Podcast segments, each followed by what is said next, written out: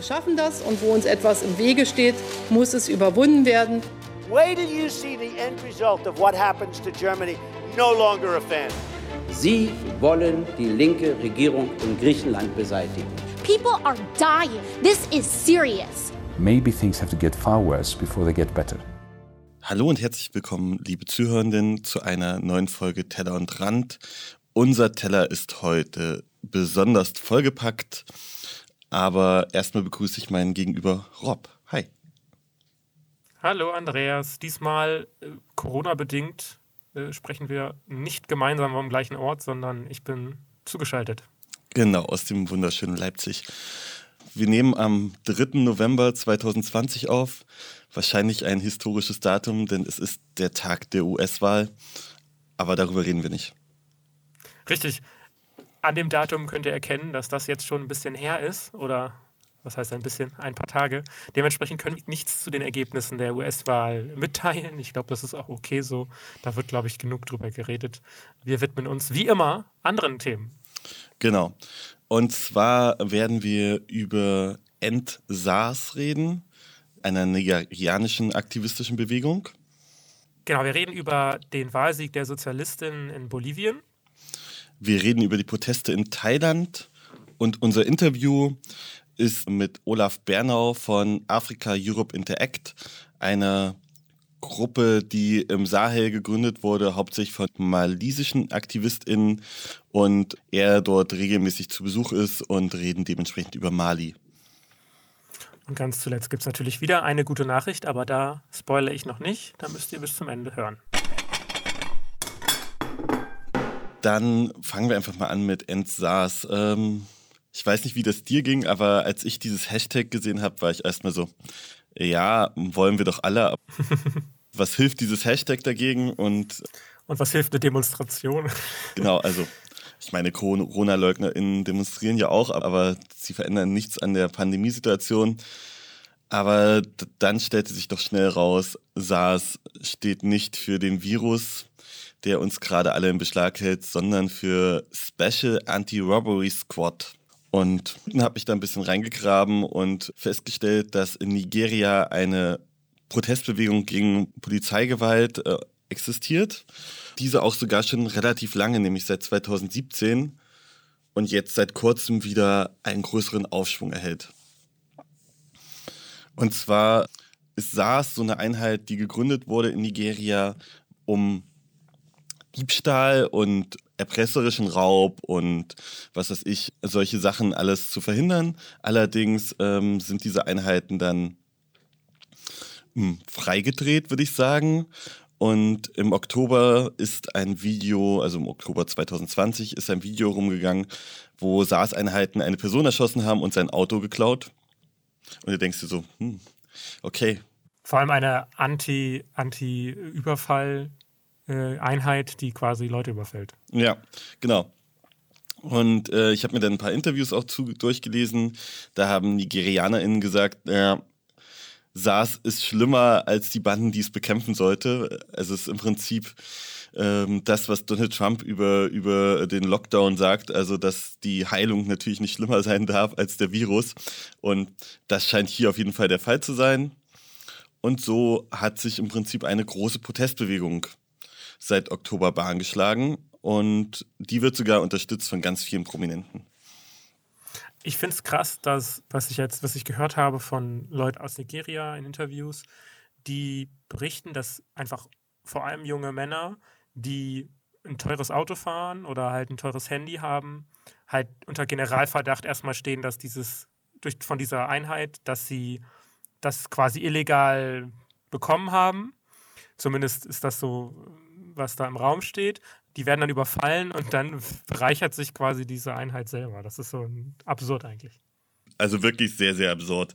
Genau. Und äh, geht es auch so um Kleidungsstile. Ich habe aber auch was von einem LGBTIQ-Aktivisten gelesen, dass es da auch um ähm, Körperbilder geht, die im Prinzip, also binäre Geschlechterstrukturen und dass quasi hauptsächlich Personen, die die SARS-Einheiten als männlich lesen, angegriffen werden, um, weil sie nicht in ihr Männlichkeitsbild passen.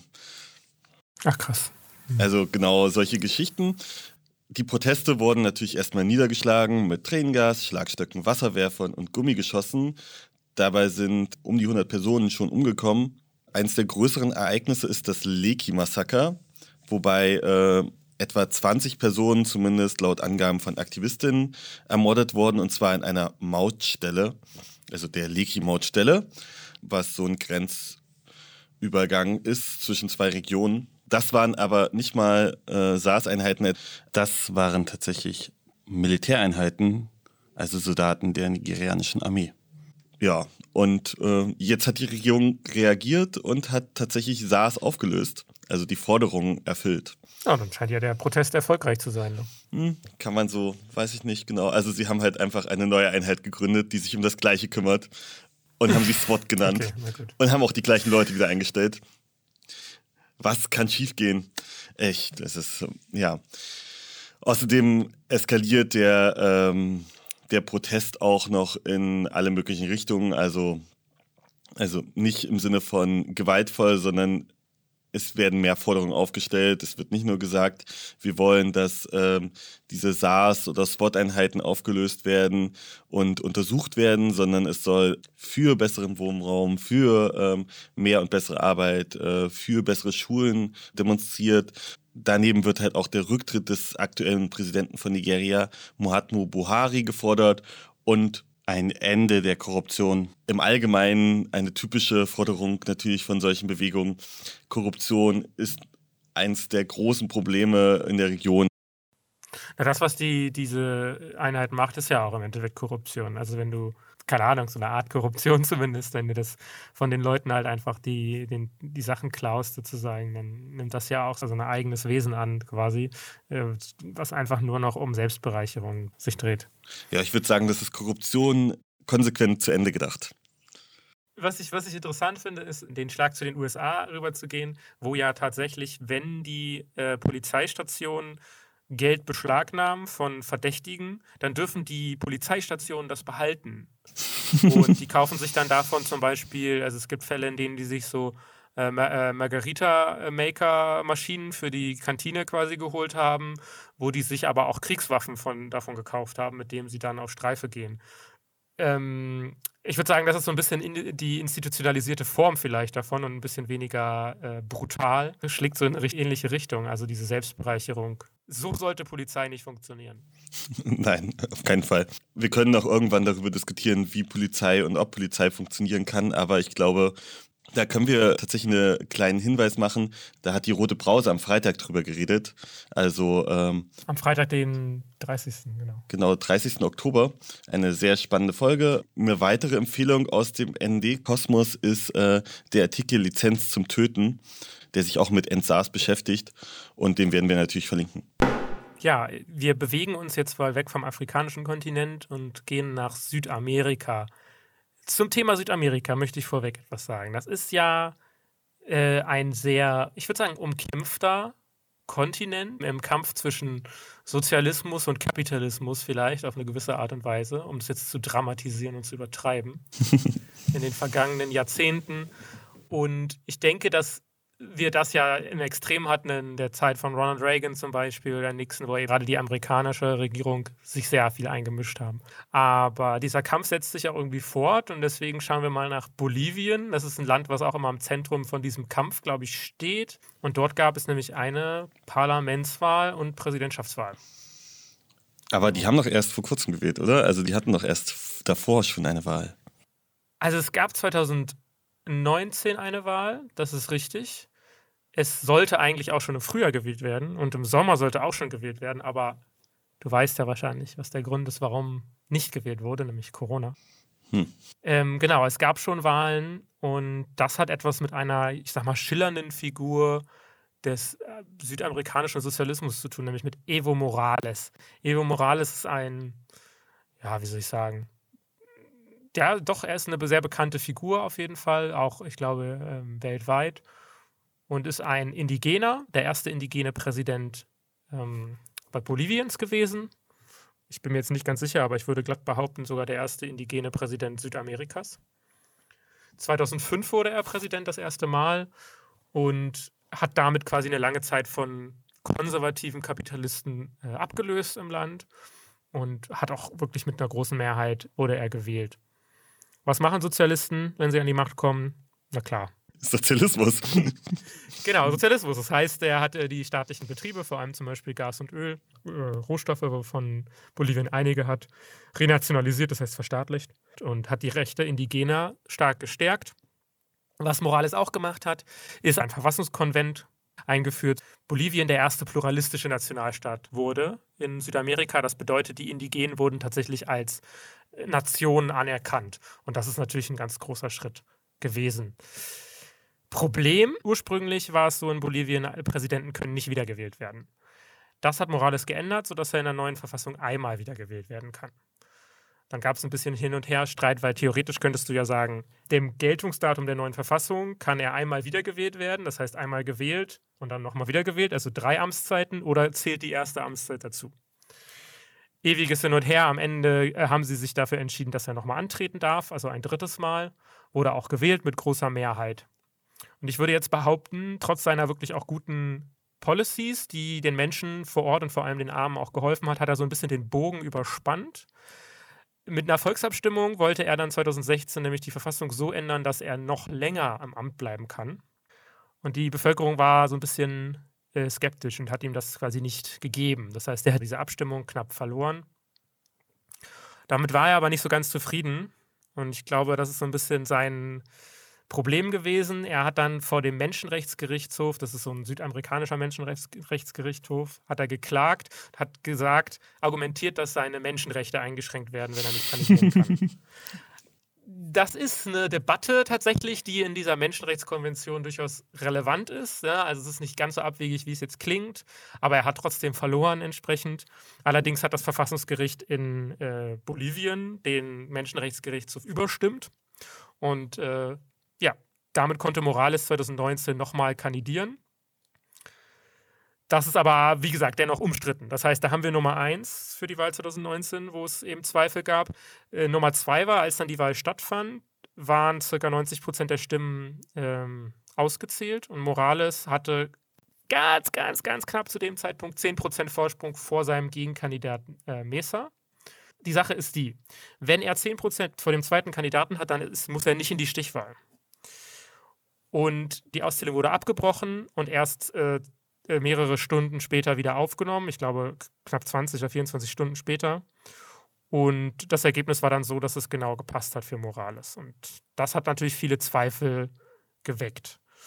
Die Organization of American States hat das Ganze angeprangert. Das ist quasi eine Organisation, ich weiß nicht, ob man sagen kann, wie die OSZE, aber kann man sich so vorstellen. Ich will da jetzt nicht tief reingehen die ist auf jeden Fall USA dominiert, kann man glaube ich sagen, oder? Genau, also es ist Nord- und Südamerika und durch die ökonomische Macht der Amerikaner sind die dort sehr stark. Die haben einen Bericht gemacht und haben gesagt, hier liegt Wahlfälschung vor. Und das hat dann massive Proteste im Land ausgelöst von beiden Seiten. Das heißt, wir hatten Morales Gegner, vor allem aus dem, aus dem flachen Land und die, oder flach ist in Bolivien eigentlich nichts, aber aus den niederen Gebieten und dann eben Proteste auch der indigenen geprägten Gebiete im Hochland, wo aber auch die meisten Menschen leben, wo die Hauptstadt La Paz zum Beispiel ist. Das Militär hat sich dann dazu entschieden, Morales Rückschritt zu fordern und von einem Coup zu sprechen, genauso wie die Opposition, die konservative, und eben auch diese Organisation der American States wie gesagt, äh, Morales ist dem gefolgt. Wenn das Militär, wenn das Militär sagt, du musst gehen, dann musst du gehen in Bolivien. Das ist, das ist so. Das ist auch in vielen anderen Staaten Südamerikas so. Weil im Zweifel wirst du dann rausgetragen. Oder ne, lebendig oder tot. Zinksack und so, ne? Richtig, ja, das ist, das ist einfach äh, die Realität auch in vielen anderen Ländern. Ich glaube auch zum Beispiel in der Türkei ist das ähnlich oder in Ägypten, wo das Militär einfach eine sehr starke Position hat. Das heißt, Morales ist gegangen, ist zurückgetreten, ist nach Mexiko geflohen, später dann im Dezember 2019 äh, nach Argentinien, als dort ein Regierungswechsel zu einer linken Regierung gekommen ist. Und ja, es gab dann natürlich wieder massive Demonstrationen, diesmal vor allem von den Anhängern der Sozialistischen Partei die wurde mit Gewalt und wirklich vielen Toten auch niedergeschlagen durch Militär und Polizei. Die Gewalt gegen Indigene hat stark zugenommen aufgrund der Rhetorik der Opposition. Viele Menschen sind gestorben, viel Rassismus hat stattgefunden. Und auch die Korruption wurde in der Zeit, in der Morales weg war, nicht besser. Neue Präsidentin wurde Janine Agnes. Die ist, das ist ein bisschen kurios, Vize-Parlamentspräsidentin. Sie konnte nur Präsidentin werden oder Interimspräsidentin werden, weil der Parlamentspräsident der äh, Sozialisten und der Vizepräsident von äh, Morales auch zurückgetreten sind. Äh, sie hat dann quasi entschieden, dass sie das jetzt machen kann, obwohl das verfassungsrechtlich nicht so ganz sicher war. Sie war so voll sympathisch. Genau, sie war die, die mit der Bibel dann ins Parlament lief und sagte, hier, jetzt, jetzt regiert die Bibel wieder und so. Yay. Die ist, Mitglied von so einer kleinen rechten Partei gewesen. In Deutschland ist das ja auch so. Ne? Also theoretisch die FDP oder so hat ja auch den Parlamentspräsidenten, einen stellvertretenden, oder die Grünen und die Linken ja auch. Ne? Man muss sich vorstellen, alle anderen treten zurück und dann wird dann irgendwie der FDP-Vizepräsident des Parlaments irgendwie Bundeskanzler. Das wäre Kubicki, ey. Meine ich solche bösen Bilder an die Wand. Ja, ich gehe nicht davon aus, dass es passiert. Ähm, das bedeutet, diese Frau hat natürlich dann versucht, äh, Corona als Vorwand zu nehmen, um Neuwahlen zu verhindern. Denn Neuwahlen sind in der Situation natürlich klar der nächste Schritt gewesen. Es gibt keinen re rechtmäßigen Präsidenten. Und was jetzt dann, dann doch passiert ist, weil der Druck einfach zu groß wurde, am 18. Oktober fand diese Neuwahl statt. Und surprise, surprise, der Kandidat der äh, Sozialistischen Partei von Morales, Luis Arce, gewann deutlich mit 30 Prozent Vorsprung. Das heißt, noch mehr als Morales hatte und ist damit direkt gewählt geworden. Es gab keine Neuwahl. Man muss dazu auch sagen, Morales hat im Wahlkampf kaum noch eine Rolle gespielt. Ähm, das heißt, die Partei von, diese sozialistische Partei hat sich ein bisschen von Morales wegbewegt. Einfach weil der so ein bisschen, wie gesagt, der hat den Bogen auch für die Bevölkerung und auch seine Unterstützer ein bisschen überspannt. Und deswegen war der jetzt nicht mehr so die Person, die man da im Vordergrund stellen wollte. Er hat ein paar Events gemacht, aber aus der Ferne. Kommt er denn jetzt wieder? Das ist noch nicht ganz klar. Wahrscheinlich. Es ist die Möglichkeit sehr groß, denn äh, Luis Arce, wie gesagt, ist eben Präsident und daneben haben sie ja zusätzlich noch beide Kammern des Parlaments mit absoluter Mehrheit gewonnen, was sie vorher nicht hatten. Das heißt, das Land ist fest in sozialistischer Hand. Ich glaube, wir werden das Projekt äh, indigener Sozialismus in Bolivien auf jeden Fall weiter verfolgen. Ist ja spannend. Ich meine, wir haben ja auch äh, wieder eine, eine stärker werdende sozialistische Bewegung auf dem gesamten südamerikanischen Kontinent, kann man sagen. Bis auf Brasilien? Ja, die Frage ist natürlich mit dem Worst-Case-Szenario, was Brasilien gerade hat, ob es nicht da auch dann direkte Bewegungen dagegen gibt. Oder ob man sich einfach so ein äh, in die eine Richtung, in die andere Richtung hat. So eine Wellenbewegung. Ne? Also es kommt dann ein Schub von sozialistischen linken Regierungen an die Macht, die dann aber irgendwie in den nächsten zehn Jahren wieder verschwinden und es gibt wieder einen Hang zu den rechten Regierungen. Das ist halt die Frage, inwieweit man sich dauerhaft da rausziehen kann. Und dann kommen wir von erfolgreichen Protesten, kommen wir zu derzeit noch stattfindenden Protesten und wechseln auf die andere Seite der Weltkugel nach Thailand. Urlaubsland. Ja, für viele EuropäerInnen außerhalb von Corona-Zeiten ist es ein großes Urlaubsland, aber auch ein autokratisch geführtes monarchistisches Land, was die Bevölkerung sehr, sehr stark einschränkt. Und dagegen gibt es ein Aufbegehren gerade in der Jugend. Und diese Jugendlichen haben tatsächlich schon vor Monaten, also lange vor Corona, angefangen zu protestieren. Und äh, ja, dann gab es dank der Krise des Lockdowns und Ausruf des Ausnahmezustands, trotzdem gingen die Proteste weiter und dann wurde der Ausnahmezustand wieder zurückgenommen und die Proteste gingen weiter. Jetzt sind wir weiterhin auf dem Status, dass es einfach sehr, sehr starke Proteste dagegen gibt und keiner weiß, wie es weitergehen wird. Äh, Thailand ist ja eine Monarchie. Das heißt, es geht gegen den König wahrscheinlich. Regiert er absolutistisch? Oder? Also Thailand ist eine Monarchie, das ist richtig, aber es geht gegen beides. Es geht sowohl gegen den König als auch die, gegen den Premierminister und die herrschende Militärregierung. Also wir können mal darüber reden, die drei Forderungen der Opposition sind im Prinzip der Rücktritt des Premierministers Prayut Chan-o-cha der herrscht seit dem Militärputsch 2014 und war vorher Militärchef. Also das heißt, oh. Hm, wie ist der bloß an die Macht gekommen? Sie fordern eine Neufassung der Charta, das heißt, Charta ist quasi Verfassung und dort äh, sollen die Senatoren entmachtet werden. Man hat nämlich in Thailand ein Parlament, was auch frei gewählt wird. Allerdings muss jede, jede Entscheidung des Parlaments nochmal durch Senatoren bestätigt werden. Und diese Senatoren hm. werden durch die Regierung eingesetzt. Yay. Demokratie. Ja, oder sowas in der Art. Demokratie ist das, was du draus machst, ne? Und dann fordern sie eine Reform der Monarchie, also unter anderem die Abschaffung der Majestätsbeleidigung, weil wenn du den König von Thailand beleidigst, dann darfst du bis zu 14 Jahren in den Knast wandern derzeit. Ist der König von Thailand denn König von Thailand, wenn er die ganze Zeit in Bayern ist? Aber du hast vollkommen recht, nicht nur, dass der neue König von Thailand, Maha Vajiralongkorn, sehr, sehr reich ist, also er besitzt bis zu 60 Milliarden Privatvermögen und wird trotzdem noch von seinen SteuerzahlerInnen bezahlt. Deswegen ähm, wollen sie ihm das auch wegnehmen, beziehungsweise ihn einfach nicht mehr finanzieren, sondern er wohnt auch am Starnberger See, beziehungsweise hält sich da die meiste Zeit seiner Regierungsarbeit auf es gab mal diese Posse mit dem Flugzeug, von als er noch Kronprinz war, weil er irgendwelche Schulden hatte in Deutschland, ist er dann in München gelandet und dann äh, kam der Gerichtsvollzieher auf den Runway und hat das Flugzeug beschlagnahmt. Sehr interessante Persönlichkeit auf jeden Fall. Ja, ja, er hat auch unter anderem einen Hund zum Marschall ernannt und seinen Militärs davor salutieren lassen. Ist vielleicht das einzig Sinnvolle, was er je getan hat. ja, genau. Er hat auf jeden Fall einen sehr äh, ausschweifenden Lebensstil und scheint auch sein äh, Regierungssein exzessiv auszuleben. Aber sie haben gerade Schwein, die thailändische Bevölkerung, weil gerade ist er im Land. Und das heißt, man kann direkt gegen ihn protestieren. Total super. kann man ihn wenigstens direkt dissen.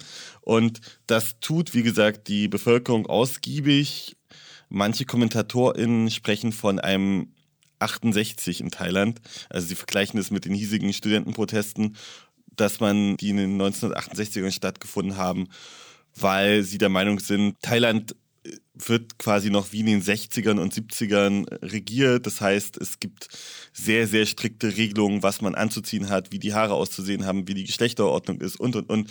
Und gegen all das protestiert die junge Bevölkerung im Prinzip auch, weil sie halt weiß, dass das nicht normal ist und dass das in anderen Ländern auch anders ist.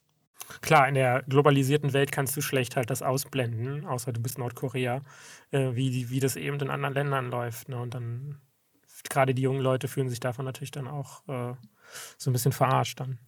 Wobei ich sagen würde, also das war auch schon immer irgendwie so, also ne, ja, klar. Ähm, die 68er-Bewegung gab es ja auch, obwohl die Welt etwas weniger globalisiert war. Ich, ich glaube, es braucht nur manchmal einfach auch eine junge äh, Bevölkerung, die dann erkennt, dass die Zeit reif ist und dass man den Mut braucht. Ich glaube, das bedingt sich gegenseitig. Ja, ähm, die Proteste sind sehr, sehr groß. Allerdings wird derzeit nur so bedingt darauf reagiert. Es, ist, äh, es wird kein Militär eingesetzt. Es gibt Gegenproteste von den sogenannten Gelbhemden, also den Leuten, die tatsächlich die Monarchie verteidigen. Da gab es schon vorher, nämlich 2009 und 2013, aber auch 2017 immer wieder Zusammenstöße gegen äh, von MonarchistInnen und Nicht-MonarchistInnen und Oppositionsgruppen. Das scheint sich also auch regelmäßig immer wieder abzuspielen. Und äh, der Oppositionsführer scheint sehr verzweifelt zu sein. Er hat nämlich ein Messer genommen und sich während seiner Rede im Parlament in den Arm geschnitten und damit den Ministerpräsidenten zum Rücktritt aufgefordert.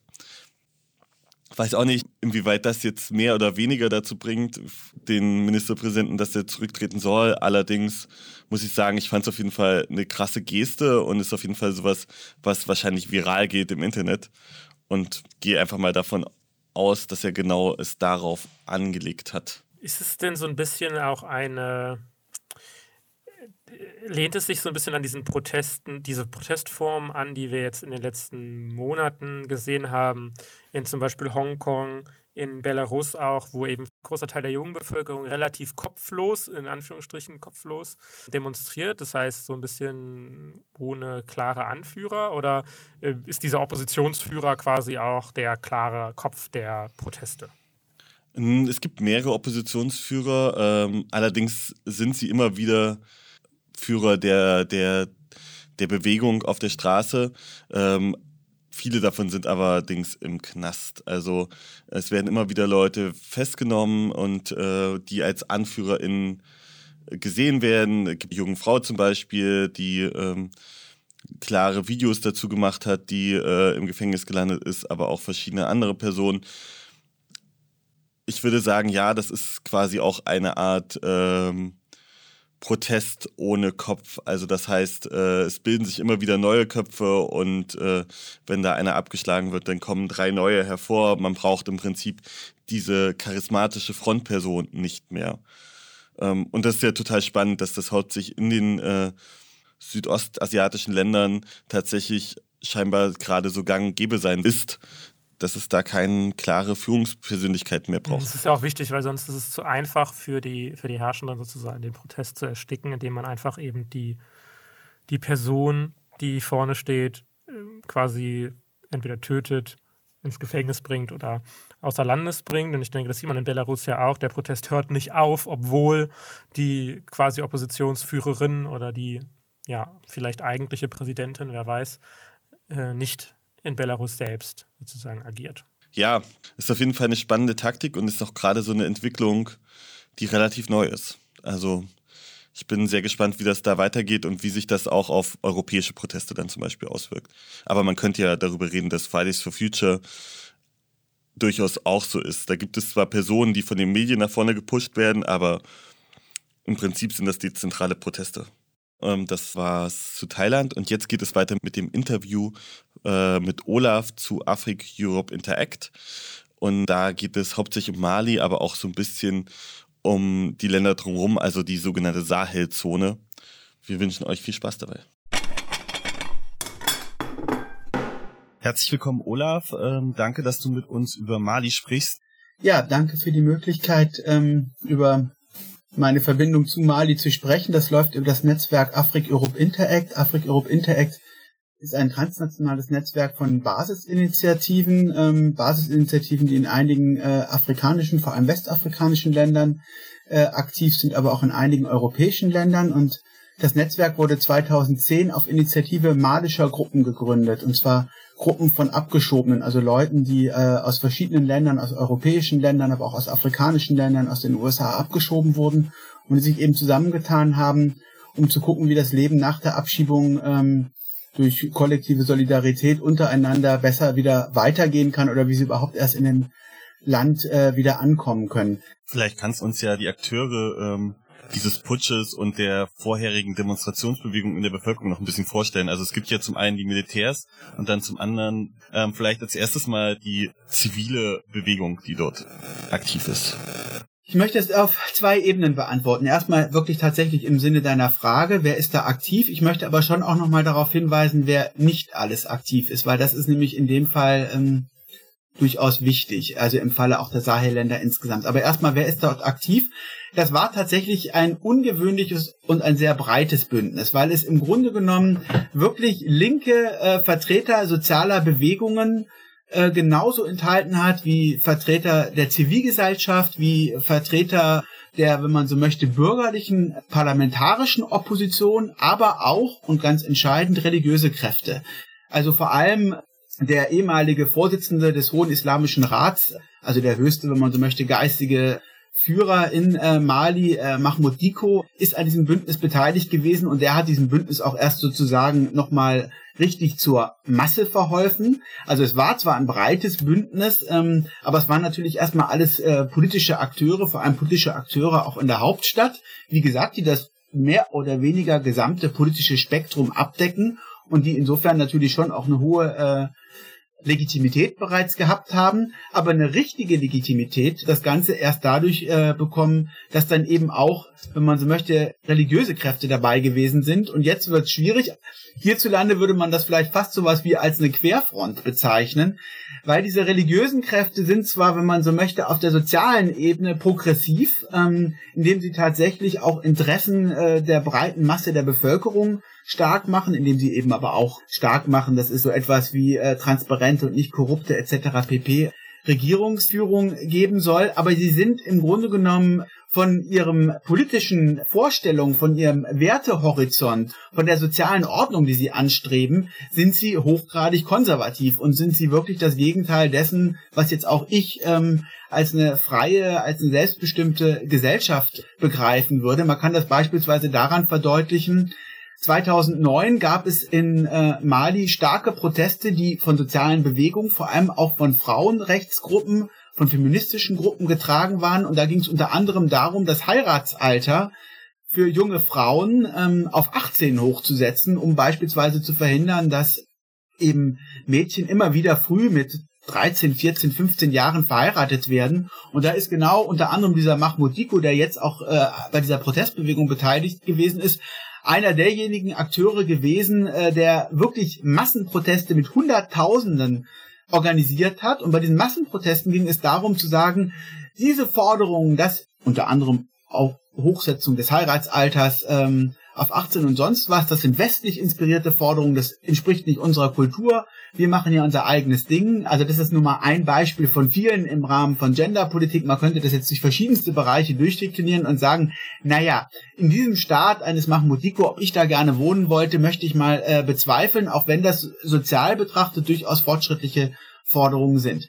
Aber man kann tatsächlich daran wirklich erkennen, in welcher Verzweiflung ähm, eigentlich verschiedenste Kräfte in Mali in den letzten äh, Monaten oder Jahren gewesen sind, dass sie sich bereit gefunden haben, so ein breites Bündnis zu bilden, wo eben tatsächlich explizit linke Akteure sind, die eben sowas mit so einer äh, sozusagen sehr rückschrittlichen äh, Werteordnung, wie sie jetzt äh, die muslimischen Kräfte ähm, oder Teile der muslimischen Kräfte vertreten werden, die damit überhaupt nichts am Hut haben, wie es eben dazu gekommen ist, dass solche eben linken Kräfte eben genau mit diesen anderen religiösen Kräften zusammenarbeiten, weil sie nämlich alle darin einig sind, äh, ein derart kaputter und zerfressener von politischen und ökonomischen Eliten seit Jahrzehnten zerfressener Staat, der ähm, ist nicht im Interesse der Masse der Bevölkerung. Und genau das ist ja auch einer der Gründe, warum es eben am Ende die äh, Islamisten, die dschihadistischen, die bewaffneten dschihadistischen Gruppen vor allem in den ländlichen Regionen so einfach haben, weil eben tatsächlich die Masse der Bevölkerung ähm, sich durch den Staat überhaupt nicht repräsentiert fühlt und im Zweifelsfall dann eben, das wäre jetzt nochmal eine andere äh, Frage, aber eben auch dann relativ schnell auch bereit ist, auf Angebote, die von diesen dschihadistischen Gruppen gemacht werden, einzugehen. Weil sie dann im Zweifelsfall sagen, naja, der Staat, der macht eh nichts, die dschihadistischen Gruppen, die bieten uns hier Arbeitsmöglichkeiten an, die treten hier ein Stück weit als faire Streitschlichter auf, das ist besser als korrupte Gerichtsbarkeit, die Konflikte nicht löst, sondern die sich im Zweifelsfall von beiden Parteien Dauer bezahlen lässt und zu einer Nichtlösung des Konfliktes, äh, sozusagen Landkonflikte beispielsweise, beiträgt, während hier die dschihadistischen Gruppen wirklich Klartext sprechen und hier Landkonflikte ganz klar im Sinne der einen oder der anderen Partei lösen und dann haben sie plötzlich sozusagen Rückhalt. Und mit dem, was ich jetzt zum Schluss gesagt habe, bin ich jetzt zum zweiten Teil gekommen. Ich habe ja eingangs gesagt, ich möchte gerne deine Frage konkret beantworten, nämlich die Frage, wer war da denn in Bamako auf der Straße? Wer hat da tatsächlich diese Massenproteste organisiert? Ähm, die es auch in einigen anderen Städten gegeben hat, auf die dann, wenn man so möchte, die Putschisten geantwortet haben. Ähm, aber ich habe ja auch gesagt, ich möchte was dazu sagen, äh, wer nicht beteiligt war. Und wer nicht beteiligt war, ist im Grunde genommen die Masse der ländlichen Bevölkerung. Und das ist nämlich wirklich ein ganz entscheidender Punkt. Gerade in den Sahelländern, also nicht nur in Mali, sondern auch in Burkina Faso, auch in Niger, auch im Tschad, also all den Ländern, die jetzt eben auch von diesen Auseinandersetzungen betroffen sind, lebt nun mal zwei Drittel, teilweise sogar bis zu 80, 85 Prozent der Bevölkerung auf dem Land. Und diese Bevölkerung ist weitgehend, und das ist sozusagen ein Erbe bereits des Kolonialismus, und das wurde auch von den jungen Demokratien, den jungen unabhängigen Staaten in den 60er Jahren nicht verändert. Diese Bevölkerung ist weitgehend vom politischen Prozess abgekoppelt. Die hat keine politische Repräsentation. Deswegen fallen in diesen Ländern die Wahlbeteiligung oft äh, unglaublich klein aus. Die liegt oft irgendwie zwischen 15 und 30 Prozent, weil nämlich die Masse der Bevölkerung mit dem, was in den Hauptstädten passiert, die ganz, ganz weit weg sind, die also nicht nur sozusagen in Kilometern gemessen ganz weit weg sind, sondern die eben auch mental ganz weit weg sind. Die haben mit diesen politischen Prozessen in der Hauptstadt gar nichts äh, zu tun. Im Grunde genommen kämpfen sie auf dem Land um ihr Überleben und je nachdem, wer da halt vorbeikommt und das ein oder andere Angebot macht, lässt man sich dann vielleicht auch auf die eine oder andere Gruppe ein, jetzt unter anderem auch dschihadistische Gruppen, nicht die gesamte äh, ländliche Bevölkerung, aber Teile der ländlichen Bevölkerung. Und insofern muss man tatsächlich sagen, die ganz zentrale Herausforderung aus meiner Sicht in den Ländern des Sahel besteht eben nicht nur darin, dass äh, in den Hauptstädten endlich eine Regierung sozusagen an die Macht kommt, getragen von der Bevölkerung, die Politik im Interesse der Bevölkerung macht, sondern es geht überhaupt erstmal darum, die Voraussetzungen für den demokratischen Prozess zu schaffen und zwar wirklich die Frage zu stellen, wie kann man es machen, dass 60, 70 Prozent der Bevölkerung, die bislang nicht am politischen Prozess beteiligt ist, wie kann man es überhaupt schaffen, dass die sich am politischen Prozess beteiligen kann? Wie kann man sicherstellen, dass es wirklich kommunale Selbstverwaltungsstrukturen äh, gibt, die dann aber auch mit dem Zentrum verbunden sind, so dass wirklich vor Ort diskutiert wird, was sind eigentlich unsere Bedarfe, dass dann diese Bedarfe auch tatsächlich in die Hauptstadt zurückvermittelt werden und dass die Hauptstadt auch Gelder zur Verfügung stellt, dass dann beispielsweise diese Bedarfe verwirklicht werden können. Weil nicht nur in Mali, sondern in vielen afrikanischen Ländern eine, ist eines der Grundprobleme, dass das allermeiste Geld im Grunde genommen in der Hauptstadt, in den anderen Städten und umzu ausgegeben wird, nämlich ungefähr 80 bis 90 Prozent Während im Grunde genommen die Peripherie, wo aber die Mehrheit der Bevölkerung lebt, da wird überhaupt gar kein Geld ausgegeben. Da kommen gar keine Steuergelder hin, da kommen auch keine Gelder aus der Entwicklungszusammenarbeit oder sonstige äh, Gelder, äh, die die Staaten einnehmen hin. Und das führt eben wirklich dazu, dass dann ähm, die Masse der Bevölkerung auf eine Weise arm ist, dass es einen immer wieder nur äh, sozusagen verwundern kann, dass es überhaupt so lange still geblieben ist, dass die Menschen überhaupt so lange ruhig gehalten haben und das hat das damit zu tun, dass viele sich gar nicht einen Aufstand leisten können, weil sie nämlich wirklich um ihr tägliches nacktes Überleben kämpfen müssen. Also insofern, ich glaube, es geht immer um zwei äh, Richtungen. Man muss gucken, was passiert eigentlich in den Hauptstädten wer ist da politisch aktiv, was wird da gefordert und das ist auch wichtig, aber man muss auch wirklich auf die Mehrheit der Bevölkerung gucken, die bislang nicht Teil des politischen Prozesses ist. Und danke für die gute und ausführliche Antwort dieser Frage. Wir leben ja in Zeiten von ich musste kurz nachzählen, drei Krisen derzeit.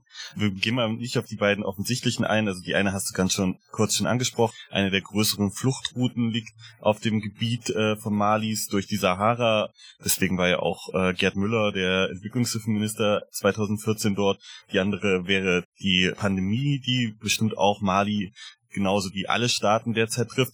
Aber mich würde da nochmal die ähm, im Prinzip langfristigste Krise wahrscheinlich interessiert, und zwar der Klimawandel oder vielleicht sollte man eher sagen, die Klimakatastrophe, die da auf uns zurollt. Wie ähm, betrifft die die Bevölkerung in Mali? Ja, auf jeden Fall. Also ich äh, würde auch auf jeden Fall sagen, am Ende, äh, wenn dann immer von der Sicherheitskrise die Rede ist, darüber wird ja auch hierzulande dann eben sehr viel diskutiert, auch wegen des Bundeswehreinsatzes etc. pp dann wird aus meiner Sicht tatsächlich auch immer vernachlässigt, dass die eigentliche zentrale Krise ähm, überhaupt nicht zur Sprache kommt. Und das ist im Grunde genommen eine Krise der menschlichen Sicherheit. Menschliche Sicherheit heißt eben tatsächlich, dass äh, die Menschen ums Überleben kämpfen müssen. Und da spielt unter anderem der Klimawandel natürlich eine immer stärkere Rolle. Häufig wird es ja hierzulande so diskutiert, ähm, auch mit Fridays for Future war das dann ja, Futures war das ja dann teilweise dann so eine Debatte, es wurde ihnen dann auch teilweise vorgeworfen, dass gesagt wurde, ihr sagt immer, der Klimawandel betrifft uns in der Zukunft, äh, wir sind die junge Generation etc. Und was darin sozusagen ausgeblendet wird, ist, dass der Klimawandel in anderen Weltregionen ja schon lange da ist und gerade im Sahel ist er bereits seit einigen Jahrzehnten da. Da lohnt es sich tatsächlich, einen Blick zurückzuwerfen. 1968 äh, hat im Sahel eine ganz starke Dürrekrise begonnen, die bis 1974 gedauert hat und die ist auch damals dann, äh, wenn man so möchte, ins Rampenlicht der Weltöffentlichkeit getreten. Das waren diese typischen Bilder, Sahel, äh, Menschen, äh, wenn man so möchte, bis auf die Knochen abgemagert, äh, wirklich Zehntausend, Hunderttausende Tote, Millionen totes Vieh etc. Ähm, also eine riesige Katastrophe. Das Ganze hat sich dann nochmal 1984, 85 wiederholt. Und lange wurde in der Wissenschaft darüber diskutiert, ähm, wie es eigentlich zu dieser Dürrekrise gekommen ist. Die einen, das, wenn man so möchte, waren die schon immer vorhandenen Klimawandelleugner, die haben gesagt, im Sahel gibt es schon seit Menschengedenken heiße Jahre und kalte Jahre, das ist ganz normal. Andere haben gesagt, das hat was mit falscher Landnutzung zu tun, dass im Grunde genommen viel zu viele Bäume gefällt wurden, weil die eben als Brennholz notwendig waren. Ähm, die haben auch gesagt, dass eben es Übergrasungen gegeben hat, dass es viel zu viel Vieh gab, äh, dass eben im Grunde genommen es zu dieser Verwüstung, zu dieser Desertifikation gekommen ist. Und das hat dann das äh, lokale Mikroklima, wenn man so möchte, ähm, verändert und das hat dann diese Krise ausgelöst. Also lange wurde das im Grunde genommen als ein internes Problem behandelt, also als ein Problem von falscher Landnutzung, von Übernutzung, wenn man so möchte, der natürlichen Ressourcen in einem sehr fragilen Ökosystem.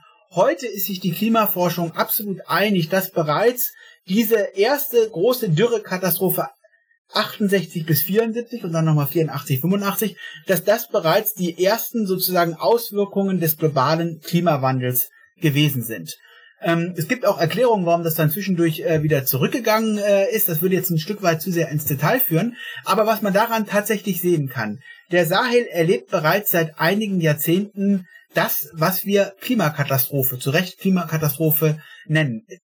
Da wir jetzt äh, so gut wie zum Ende kommen, können, sollten und müssen, ähm, aber vielleicht noch mit einem etwas positiven Ausblick enden können. Hast du etwas Positives äh, für uns aus Mali oder aus dem Sahel?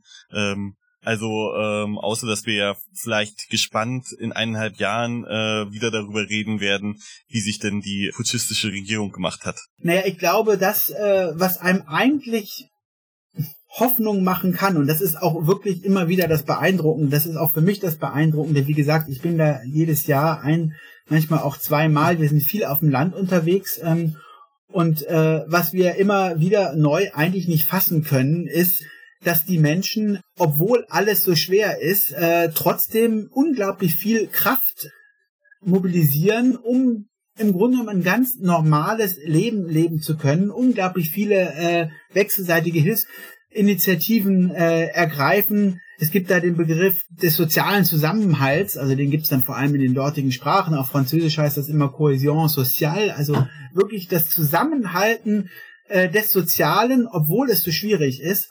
Und im Grunde genommen verfügen die dortigen Gesellschaften über ganz viele eigene Ressourcen, auch was Dialogorientierung, was Konsensorientierung anbelangt. Es gibt diesen Begriff äh, des Palava-Baums. Damit ist immer der große Dorfbaum in der Dorfmitte gemeint, wo man so lange sitzt, bis wirklich eine Sache so ausdiskutiert ist, dass alle zufrieden sind. Das hat manchmal ein bisschen vielleicht einen sozialromantischen Touch, wenn man das so sagt, aber es trifft durchaus den Kern. Wir haben das selbst x-fach erlebt, dass wir, wenn wir ähm, mit Dörfern, die von Landraub betroffen sind, zusammensitzen und eben auch darüber diskutieren, wie wir ihre Kämpfe unterstützen können, wie tatsächlich es ganz demokratische Prozesse gibt, aus einer westlichen Sicht sieht das manchmal vielleicht erstmal im ersten Blick undemokratisch aus, weil da gibt es einen Dorfchef und so weiter, da gibt es auch durchaus hierarchische Strukturen, keine Frage. Aber wenn man da genauer hinguckt und länger und öfters da ist, dann merkt man durchaus, dass alle Beteil alle Dorf äh, sozusagen Bevölker Teile der Bevölkerung der eine oder andere Weise beteiligt sind und wieder ganz demokratische Prozesse äh, auch stattfinden. Wie gesagt, man soll das nicht romantisieren,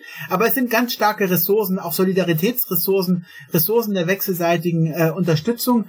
Davon ist vieles in den letzten 200 Jahren durch Kolonialismus und dann auch durch die äh, wirklich schwierige Zeit seit der Unabhängigkeit kaputt gegangen oder schwächer geworden und trotzdem es ist auch noch ganz viel davon da. Und ich genau, glaube, es geht letztlich genau darum, hier anzusetzen und wirklich zu sagen, Moment mal, äh, die Bevölkerung ist nicht hilflos. Das sind letztlich rassistische, paternalistische Bilder, wenn dann immer behauptet wird, dass die Bevölkerung im Sahel nur noch passiv wäre und auf Hilfe von außen äh, warten würde. Wenn sie das täte, äh, dann wären die meisten schon, äh, wenn man so möchte, mausetot, weil natürlich Hilfe nur punktuell äh, mal hier, mal dort ankommt.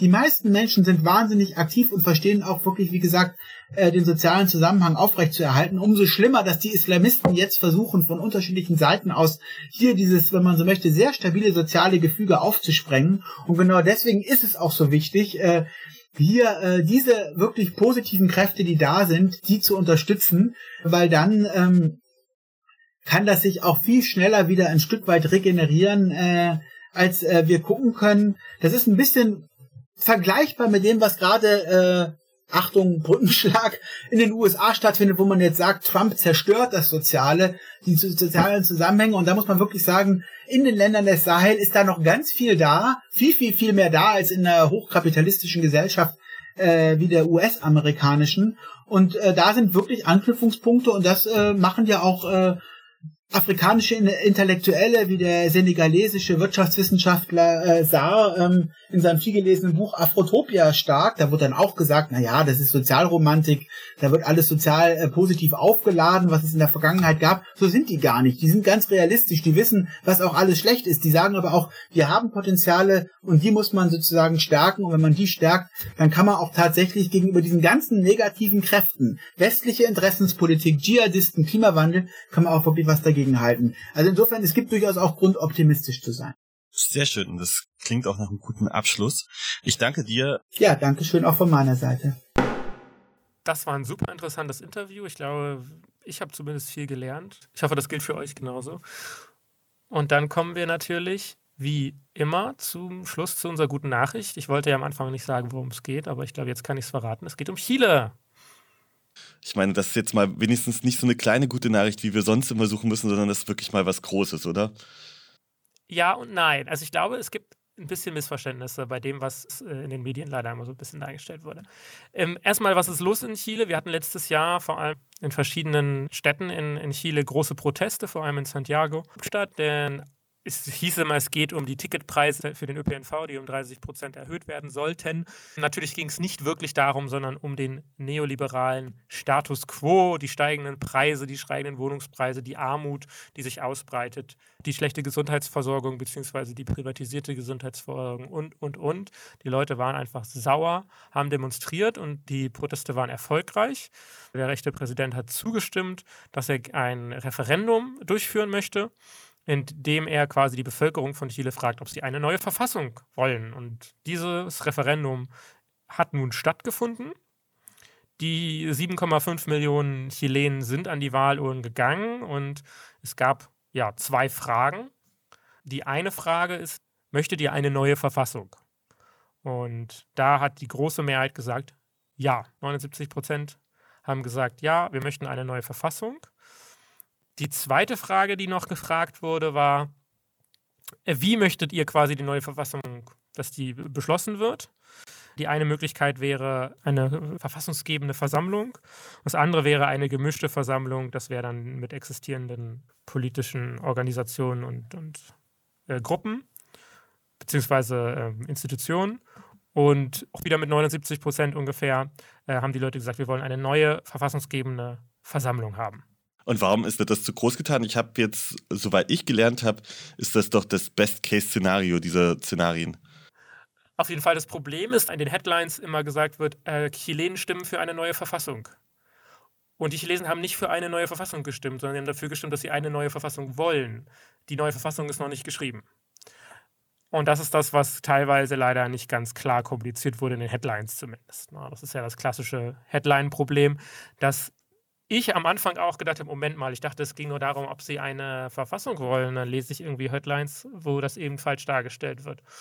Und äh, das war natürlich ein bisschen, deswegen wollte ich das nochmal klarstellen. Ne? Es ging hier tatsächlich äh, nicht um die Verfassung an sich, sondern ob es überhaupt eine neue Verfassung geben soll. Und das wollen die Chilenen auf jeden Fall. Im April kommt es dann zu einem weiteren Referendum. Dort werden die 155 Mitglieder der verfassunggebenden Versammlung gewählt von der Bevölkerung, direkt gewählt. Und diese 155 werden dann eine neue Verfassung schreiben. Und 2022, also in zwei Jahren circa, ähm, wird dann die neue Verfassung vorgelegt und auch wieder in einer Volksabstimmung der Bevölkerung äh, zur Abstimmung äh, gegeben. Ja, ist super gut und besonders wissen wir damit schon mal ein Thema, äh, was wir uns in zwei Jahren anschauen werden. Für gut. Richtig, genau. Langfristige Planung, so wichtig in Zeiten von Krise. Auf jeden Fall, man weiß ja nie, was äh, passiert. Okay. Ähm, wir müssen auf irgendwas müssen wir uns ja verlassen können. Und wenn das nicht viele ist, dann weiß ich auch nicht. Gut, dann äh, wünschen wir euch einen schönen Tag. Wir freuen uns natürlich über Rückmeldungen Und ja, wir hoffen einfach mal, dass der Faschist nicht mehr Präsident der USA ist und der Lockdown in Deutschland oder dieser Down Light oder wie, dass diese ganzen Geschichten tatsächlich gerade Wirkung zeigen und die Zahlen sinken. Bleibt gesund auf jeden Fall. Genau, und es auch nicht mehr weitere schlimme Ereignisse 2020 dazu kommen. Wir versuchen das Jahr äh, gut zu Ende zu bringen auf jeden Fall und deswegen werdet ihr uns im Dezember noch einmal hören. Tschüss.